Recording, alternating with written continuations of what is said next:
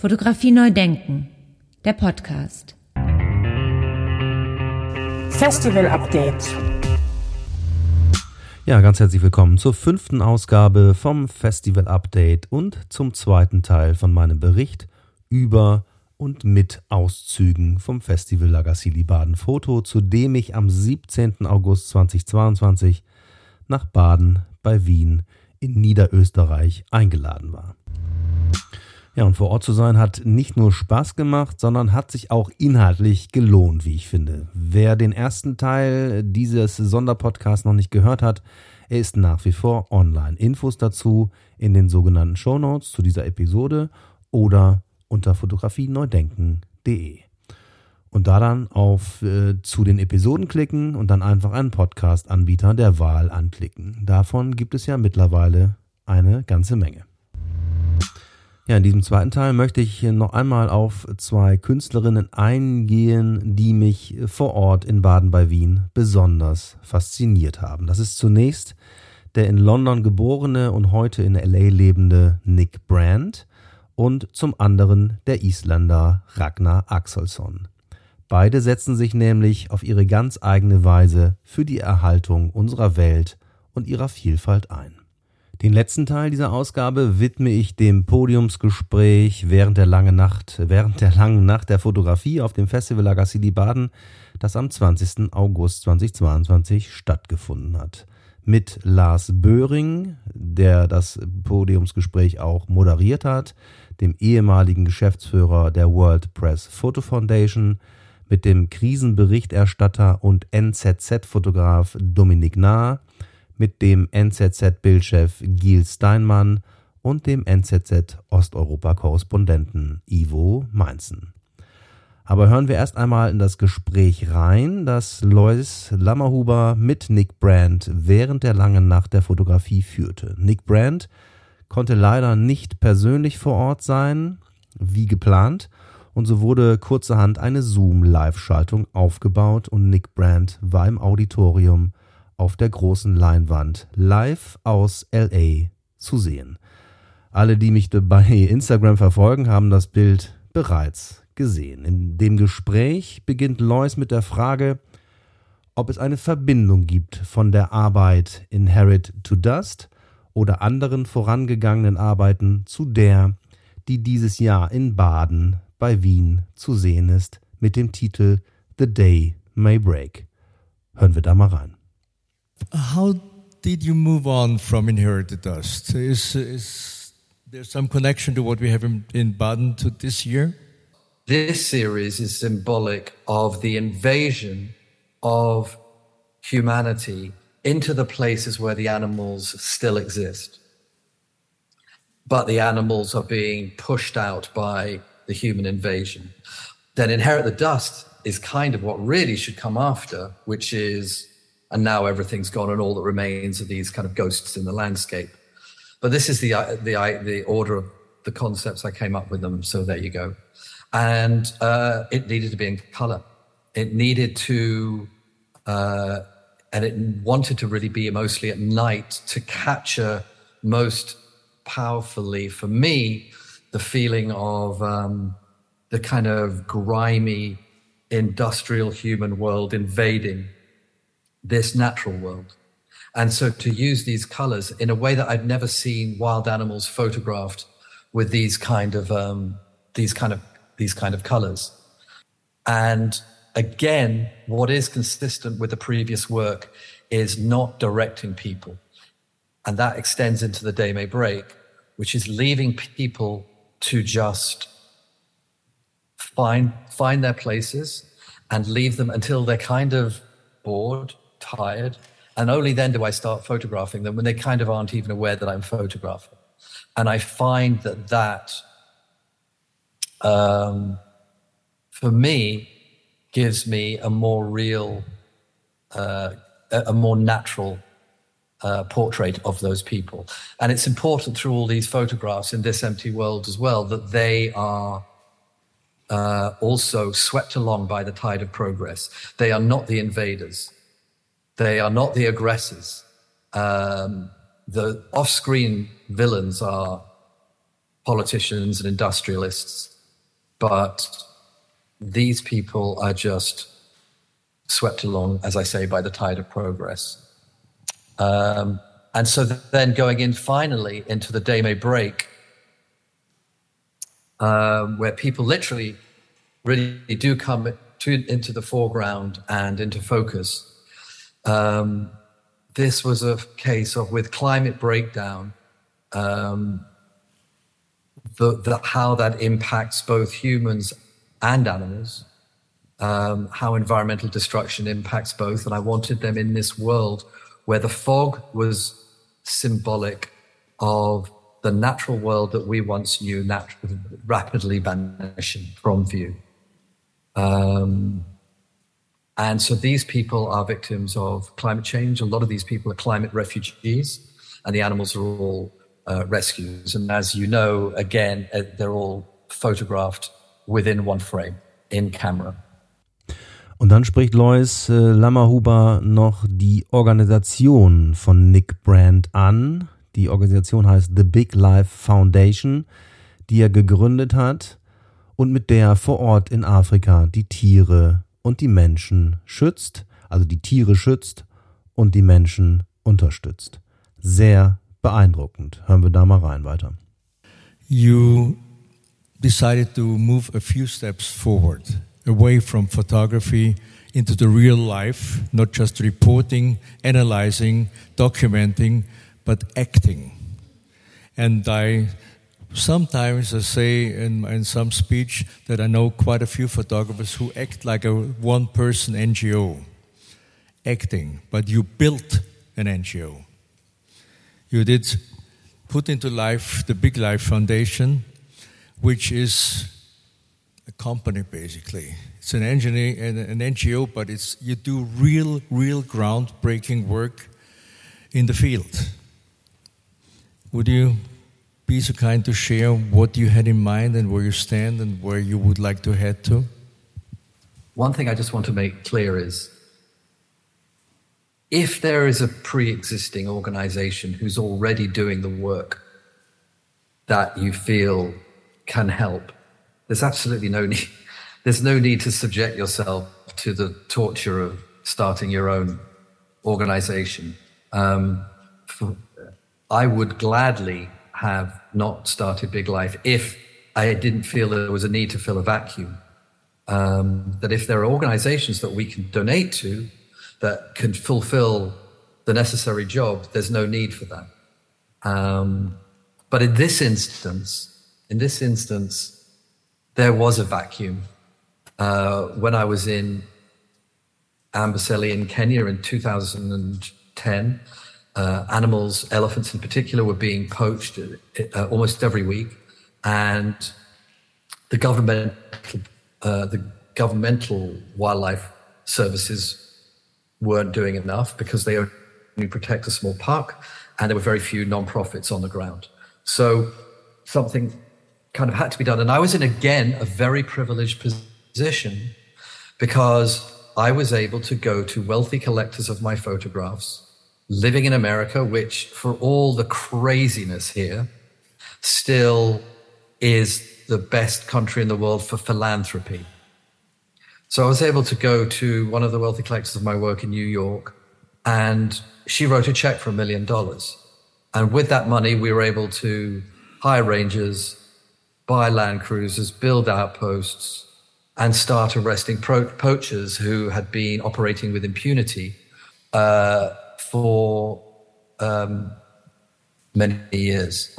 Um, so there's a huge support from the community, which is really the only way you can be successful in 21st century uh, in Africa. With um, you can't just expect the place to be protected because it's beautiful. It's not enough.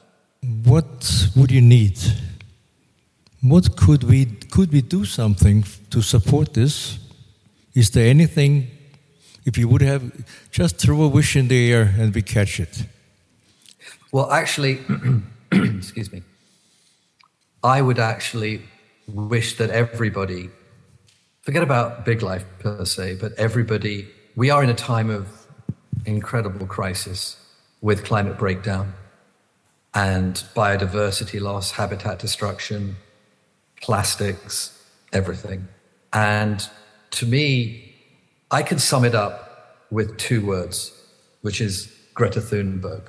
That one little girl alone on a street in Stockholm a few years ago started a global movement, creating more awareness, getting millions of kids around the world to go on strike for the climate, and showing that each of us in our own way can do something useful.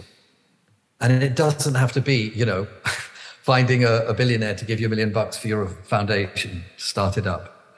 It can just be down to the smallest things. Just, I mean, I, I, I don't need to start listing all the things off, but all of us can do something. And that to me is billions of small actions can add up to something meaningful and, and monumental. So that's my wish that everybody, uh, everybody engages. Um, there's a book I've just finished reading called The Good Ancestor.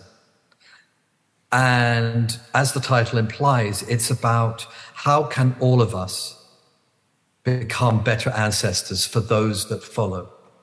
Um, we're talking about billions and billions of people as still unborn, trillions of animals still unborn who are going to be coming into a world that we have made the choices to either make worse for them or better for them. And I think all of us need to consciously be good ancestors.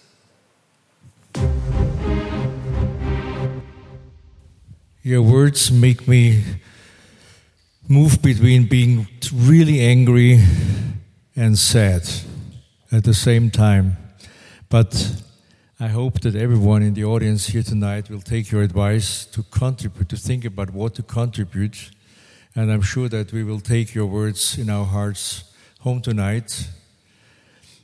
But before. I mean, let, yes, so, yeah, let no, me just say, sorry to interrupt, but uh, the, the line that I've used hundreds of times now is it's better to be angry and active than angry and passive. That, that uh, positive anger is motivating. It, it, it, it gives you energy and focus. It galvanizes you and stops you sinking into despair and um, frustration. And so I think to be angry and active. So I, I thought of that because of what you just said, which is you said it makes you both angry and sad. But the point is, you can channel that anger.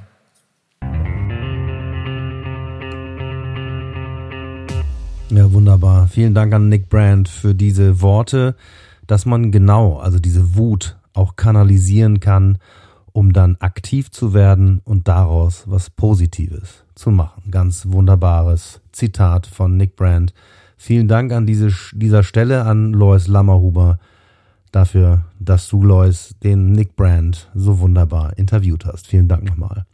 Ja, das Buch The Good Ancestor kann ich nur empfehlen. Gibt's bei Amazon zum Beispiel zu bestellen und ist von Roman Krasnowitsch. Ja, das zweite Gespräch, das ich hier anführen möchte, ist das Panel, das Hilde Sandvik moderierte und in dem sie mit Tine Poppe, Erik Johansen und Ragnar Axelsson sprach. Hervorheben möchte ich allerdings an dieser Stelle nur die Antworten von Ragnar Axelsson. Und ich muss sagen, ich freue mich sehr auf unser Gespräch, das wir voraussichtlich im Dezember führen werden. Zumindest haben wir das so in Baden verabredet. Aber hören wir erst einmal rein, was Ragnar Hilde Sandvik geantwortet hat. Ja, und die erste Frage war, dass sie gehört hat, also dass Hilde Sandvik gehört hat, dass er bei der Arbeit immer Musik hört. Hören wir da mal rein. I listen to every, yeah, you know, I grew up in a dark room. Uh, so I didn't have a clock. Mm-hmm. So it was a certain Beatles song for each picture that I was printing. Yeah. You know, seconds. So I and I, when I traveled in Greenland, sleeping on the sea ice in tents and cabins, I only took Beatle records, cassettes with me. And in the cold, it, gets very slow. They get very, they're like even reverent in the end when it's very cold. So that was a, uh, something that I to keep me, you know, not being insane when you're out on the ice for five weeks, not knowing if there's anybody alive in the world. So it was a drive. Yeah.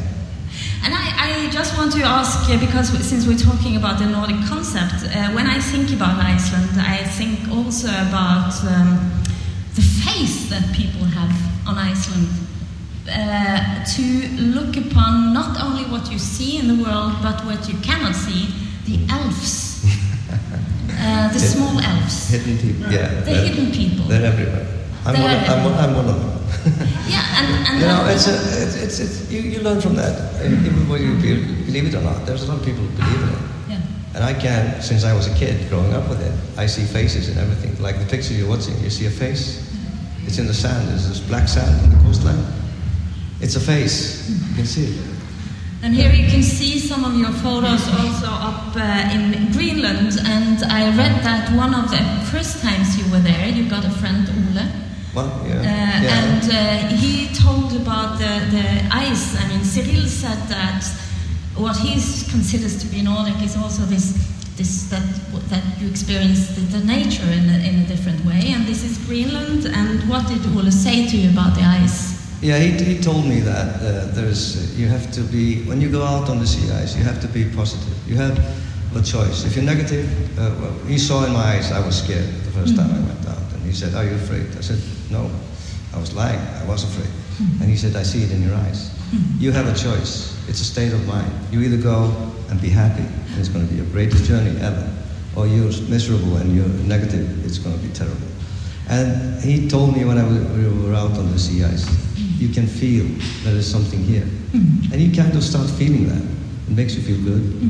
Even though it's very cold, you have to be just careful and, uh, you know, be, wear your coats. And, uh, uh, so the But picture you you're showing now, it's a picture that I took. My fingers froze when I took it. It's a love and hate relationship with that photograph. I hate it and I love it because I almost lost my fingers taking my gloves off for 10 minutes getting that photograph.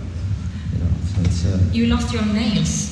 yeah, everything. Uh, my thumb is hurting every day. And, uh, but there's always good things about things like that. Um, I can't wash dishes at home anymore, so I can watch football now because I break them. So feelings.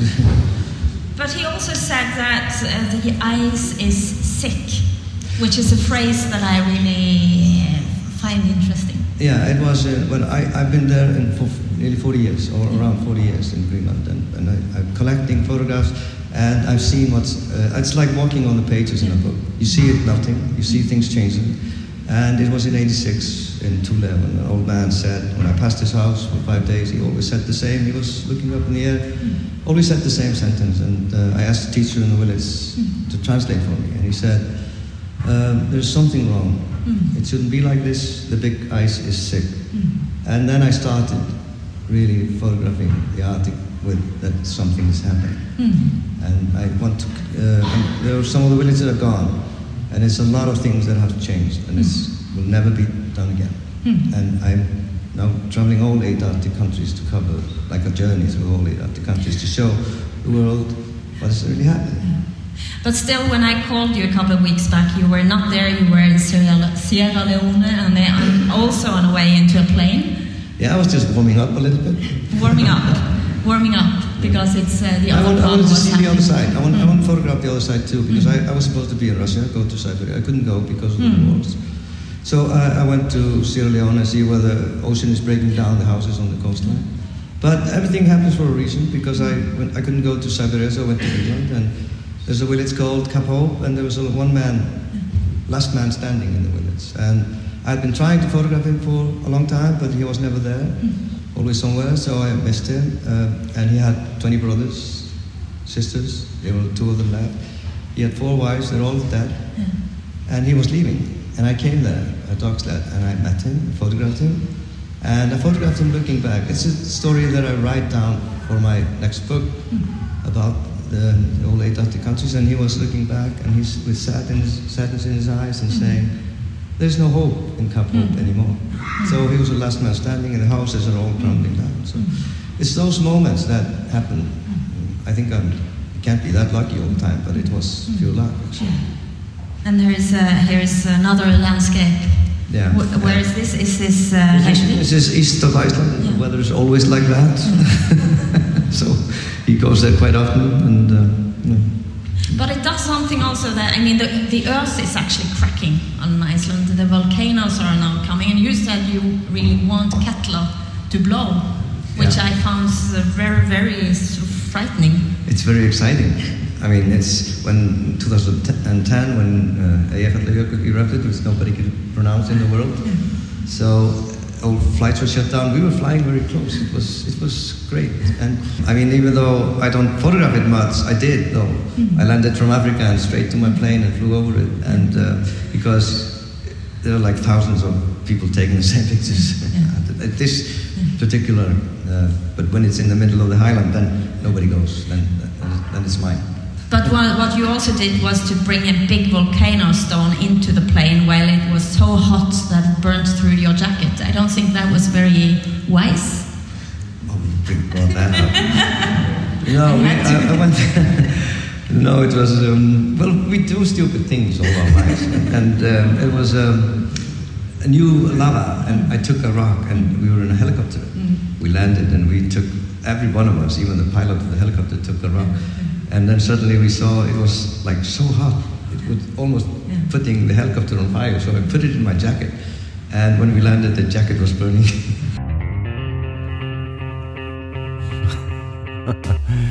Ja, die Jacke hat dann wohl gebrannt. Äh, Ich mag den Humor von Ragnar Axelsson und ich freue mich sehr auf das Gespräch. Ja, den letzten Abschnitt dieser fünften Ausgabe meines Sonderpodcasts Festival Updates widme ich, wie am Anfang bereits angekündigt, dem Podiumsgespräch während der langen Nacht der Fotografie auf dem Festival in Baden mit Lars Böhring, dem ehemaligen Geschäftsführer der World Press Photo Foundation, mit dem Krisenberichterstatter und NZZ-Fotograf Dominik Nahr, mit dem NZZ-Bildchef Giel Steinmann und dem NZZ-Osteuropa-Korrespondenten Ivo Mainzen. Ein Gespräch, das, wie ich finde, auch wunderbar in mein Format Die Macht der Bilder passen würde. Der Niederländer Lars Böhring fragte als erstes Dominik Nahr danach, wie, was es bedeutet, was es eigentlich bedeutet, ein sogenannter festangestellter Fotograf bei der neuen Züricher Zeitung zu sein. Hören wir mal rein, was Dominik Nahr darauf antwortete. Um, this is kind of a new relationship in this this forum. Um, first of all, I wanted to thank everybody for sticking with us uh, for the lange uh, Nacht photography. Really, that's amazing. Thank you all for your support. Um, yeah, this is a bit of a new relationship, working so closely with uh, with a media house, especially um, with NZZ. I had done assignments as a freelance photographer, much of like with other clients um, for the NZZ but we've now uh, created a, a, stronger bond by being staff for the paper, uh, not only to be a, a photographer for, for them, uh, but also working behind the scenes in the picture desk or uh, producing, coming up with ideas, and um, really looking at storytelling as well, of how to push storytelling, not just in print, but the idea of online storytelling. Uh, so it's an extreme privilege to be in, in uh, at the source rather than just producing work and pictures and, and sending them on to be involved uh, from the process, from the beginning. Um, so that's a bit where, where, I, where we are right now. Yeah. Photographer turning also into a bro- is that why, why is that is that a deliberate choice that you that you make yeah i think there was i wanted to kind of get more connected to to to the to photography in a way uh, by uh, bypassing uh, my own photography i think i i hit a wall a bit and I needed a rebirth in a way. Um, I tend to find it hard when I don't learn something new. So it was time to kind of go back to school and learn something new by being uh, at the picture desk and, and being influenced by all the work that was coming in and, and rethinking how, how those pictures can be used to tell a story. So it was, it was really a new way of um, refreshing my mind um, and, and starting new a bit. So yeah. those are always good moments, I think. Uh, and they gave me an energy rebirth that I cannot explain. Like I'm much stronger than I was before going in. Um, yeah. Yeah. Ivo, uh, before we uh, we'll take a look at some of the pictures and then see how they end up, Ivo. Um, you have been working undoubtedly with more photographers in the past. Have, uh, am I right? Um, do, do, you see that this new role of uh, the photographer being uh, very actively part of uh, making the story together and to also be very knowledgeable about it is that a is that a good step forward?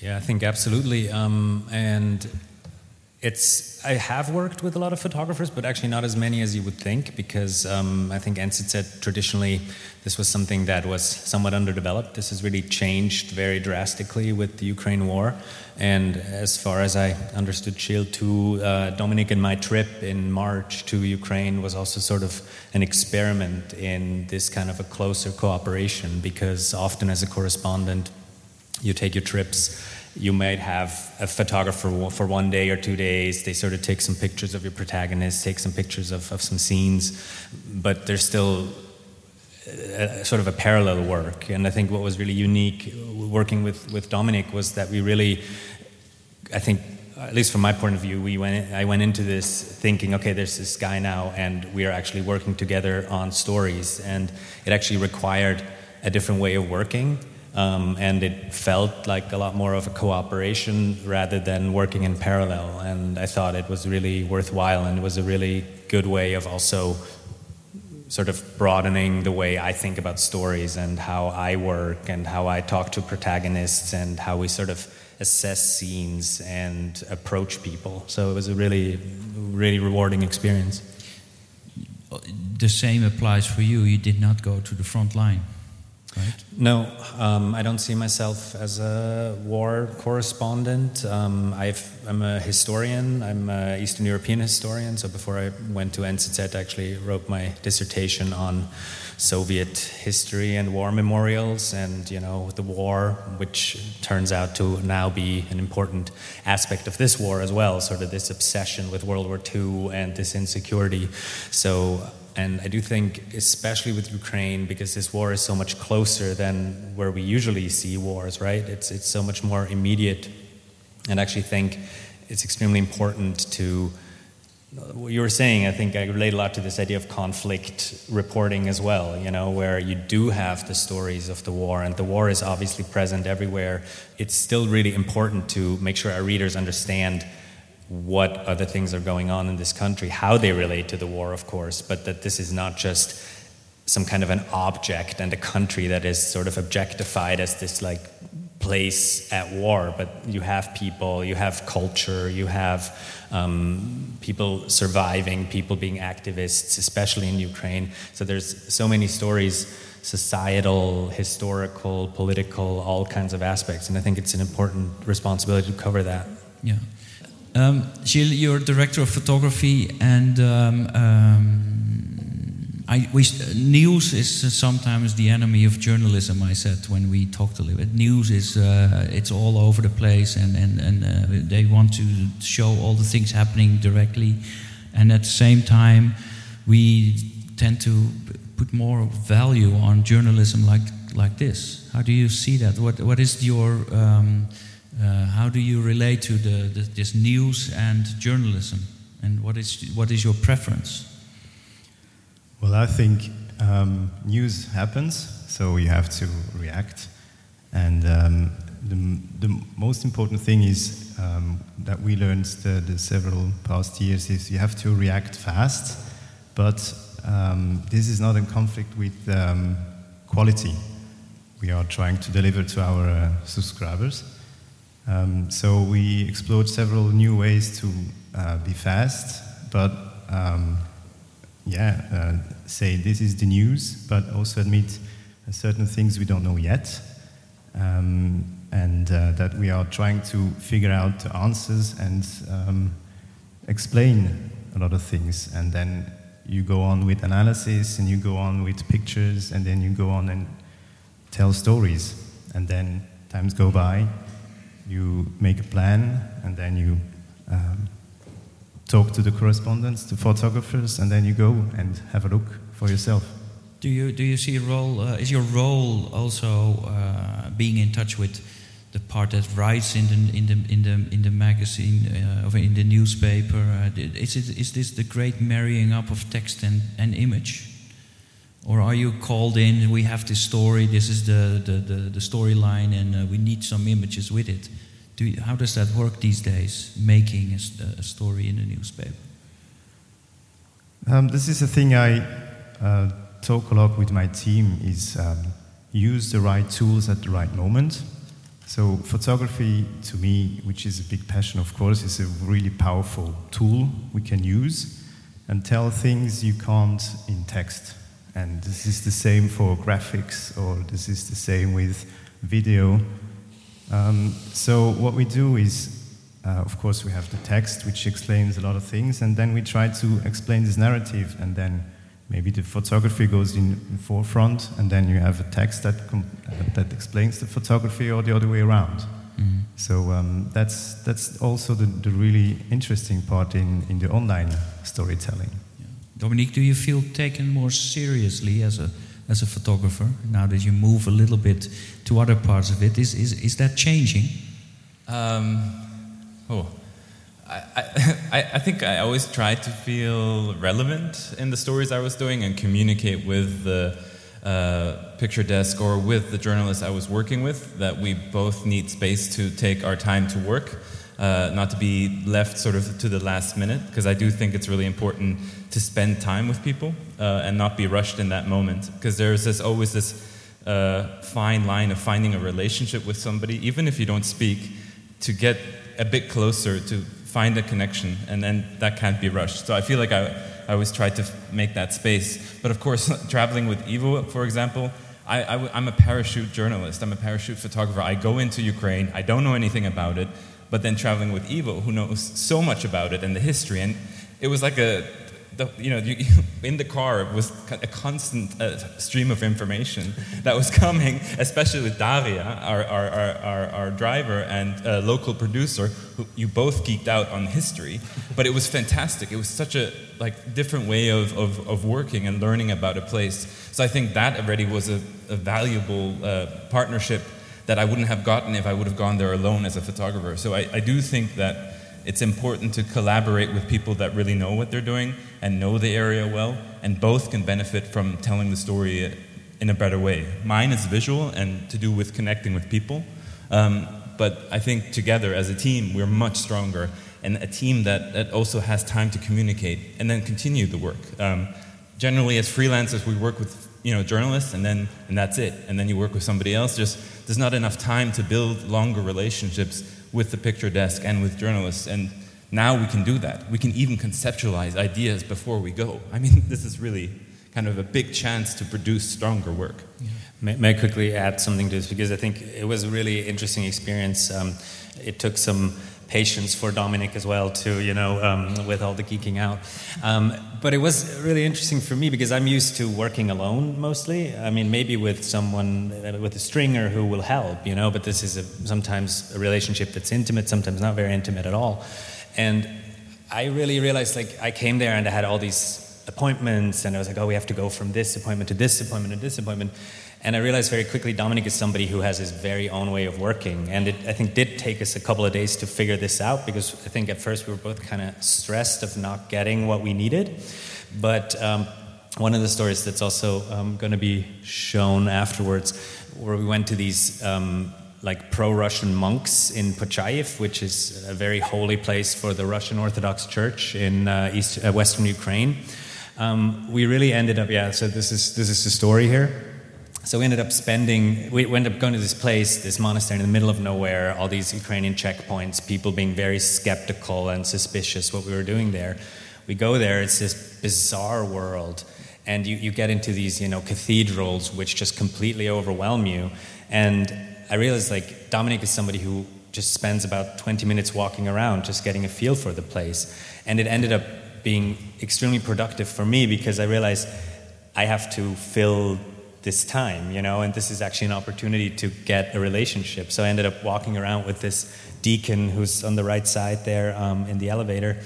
And he was just explaining like all the miracles that had happened in this cathedral to me, like one by one. And we spent almost an hour walking through this cathedral, learning about all these, you know, miracles that you know may or may not have happened.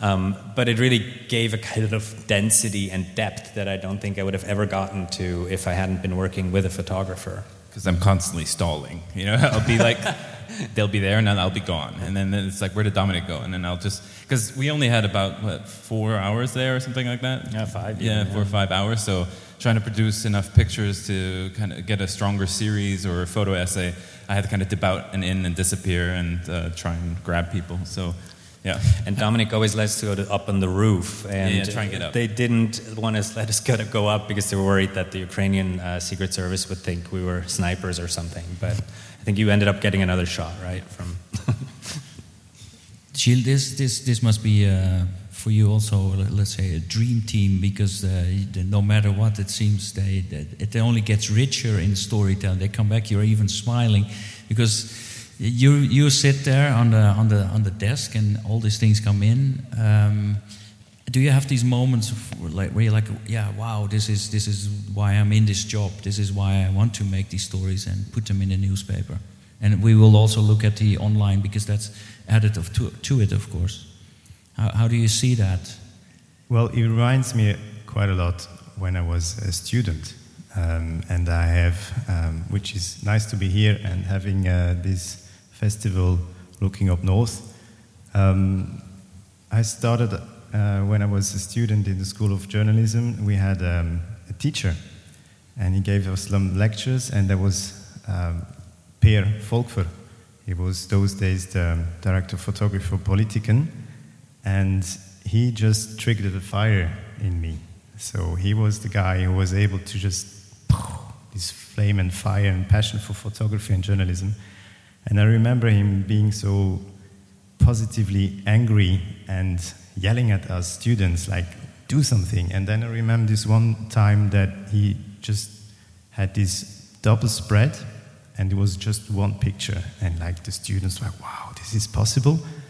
So, yes, working with these guys and trying to lay out and show our even our editors that what, what we are capable of. And uh, we have re- also really good relationship with our art director. So he's, we're trying to, you know, find a way and, um, yeah, prove that we, we can do some really good work and it's, um, it has to be shown. Yeah. So While we're talking, we're looking at the scrolling through the, the new Neue Zürcher Zeitung uh, online.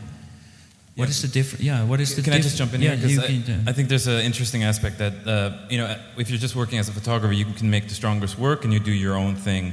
Uh, but I think there's a partnership that has to happen and there's a bit of a a choice where when the journalist or when Ivo or, or Daniel are talking to people, then I will need a photo of that person. And I, I kind of sometimes it's difficult because you know, it might not be the right moment or things like that. So I had to make a choice to to really stick with that person that, that maybe Ivo chose or that Daniel chose.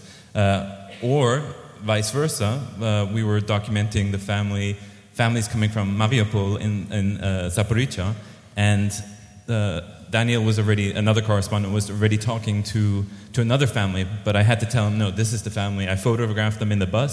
I photographed them walking out of the bus. This is the family, please. And so he switched. He, he did the opposite, what I do, and decided to um, follow the family that I had followed, had photos from the beginning. Uh, that one girl with the head on the table with Sonia, she's four years old and completely exhausted.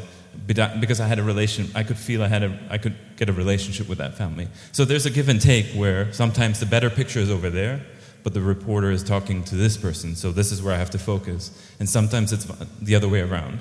But that's the, the beauty of this partnership to make stronger stories because the text and the pictures have a better combination like that. It's not just random picture, it's really connected to the story and, and feels more intimate in that way. Uh, and sometimes, yeah, I think that's quite important. Gilles,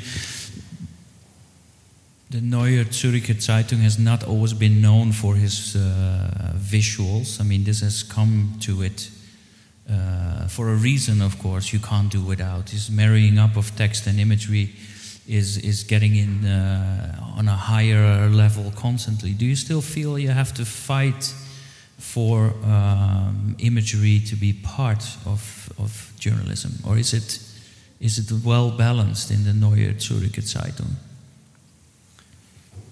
Um, I think I remember the, we had a really big redesign in 2009, and I wasn't part of that uh, yet, but um, the quality of photography with the redesign that made me convinced that that's a place I want to be. And since um, we were able to, you know, de- develop even more and more uh, opportunities and um, gain some space as well, and I think it just became organic development of you know, put photography on the level, on the same level as text. Um, to be honest, this newspaper is quite an old newspaper, uh, but yeah, I think we go with the time. We're not old-fashioned. We explore a lot of things, uh, and I think a big shift that changed our work as well is a few years back when we decided to work online first. So the team I'm working with, uh, every article we are having in our hands is thought online first, and then we figure out a way for print. But online has so many more opportunities to tell story with photography in combination with text, or even we have a, a nice people working with us on the visual department, developing other kind of uh, visual journalism. And the print part is like the easy part because that's just, you know, two pictures and then you're on the picture, you're on the, you're on the layout and then, and then you're yeah. done. Yeah. This sounds very optimistic and I like it because that is something that we need. Uh, photojournalism uh, has been declared uh, it's over or not, but it's, it's not. It's turning into something beautiful, this marrying up of text, imagery, moving image. I like to see three Swiss men being very optimistic. Um, having no, that, I think yes, I think it's I think it's very contemporary. You know, I think it is an answer to um, the crisis in media, and and we see this as a newspaper that is on the one hand um, very much about quality, about long reads, you know, about this sort of background information, and that is something that is, of course, extremely important. And and I do think there are some resistances against this, like more imagery, because there are colleagues who are saying like, oh, but then I have to like I have like two thousand characters less, you know, and that sucks. Yeah. Um, so it's not always without conflicts, but I do think um, that these longer pieces that are more generous, that also have more images, this is a way of leading readers to more text as well. And it is not, it's exactly not the kind of like clickbait where everything is read within 15 seconds, but you do see that if a text is looks attractive online that has cool pictures that is it catches people's eyes. And these new templates that are available they look really cool. And even i've been at the paper seven years and even in this time it's it's it's a, new world you know? And and that doesn't go without conflicts. And and it is more work also for me as an author to think about you know images to a certain extent as well. It is easy to just write my text and be done with it but I do think we, we don't even have a choice. And, and it is fortunate, I think, that A, we have a certain openness at the paper, and B, we're a paper that actually has also the financial resources and the personal resources to even conceptualize these stories. Because I'd say 80 to 90% of all newspapers don't even have this opportunity of even trying stuff out. This is the long night of photography, but we can, can't go on forever. I thank you for this wonderful word. The man of the word has given us the, the right words at the end. Dominic, Ivo, Gilles, thank you very much. And uh, yeah, keep going. I'm very, very impressed by uh, what I've seen, and uh, I love these big smiles. So keep going. Merci. Thank you very Thank much. you. Thank you very Thank much. you. Have a good evening, everybody.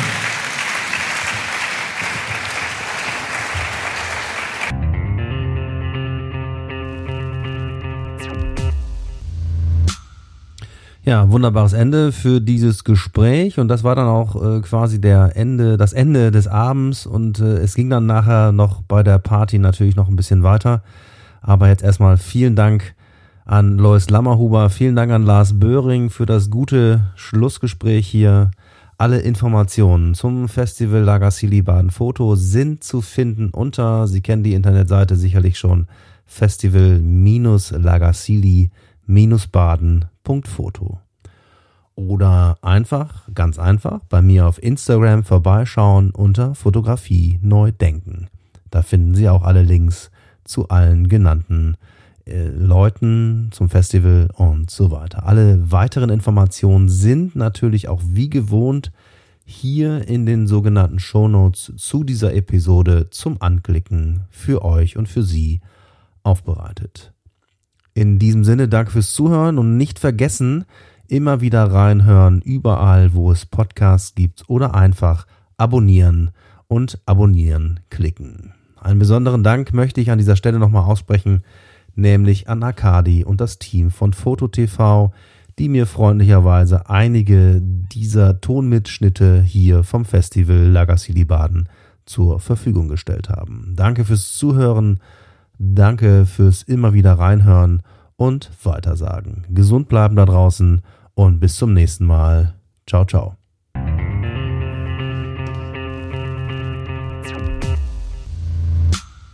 Fotografie neu denken der Podcast.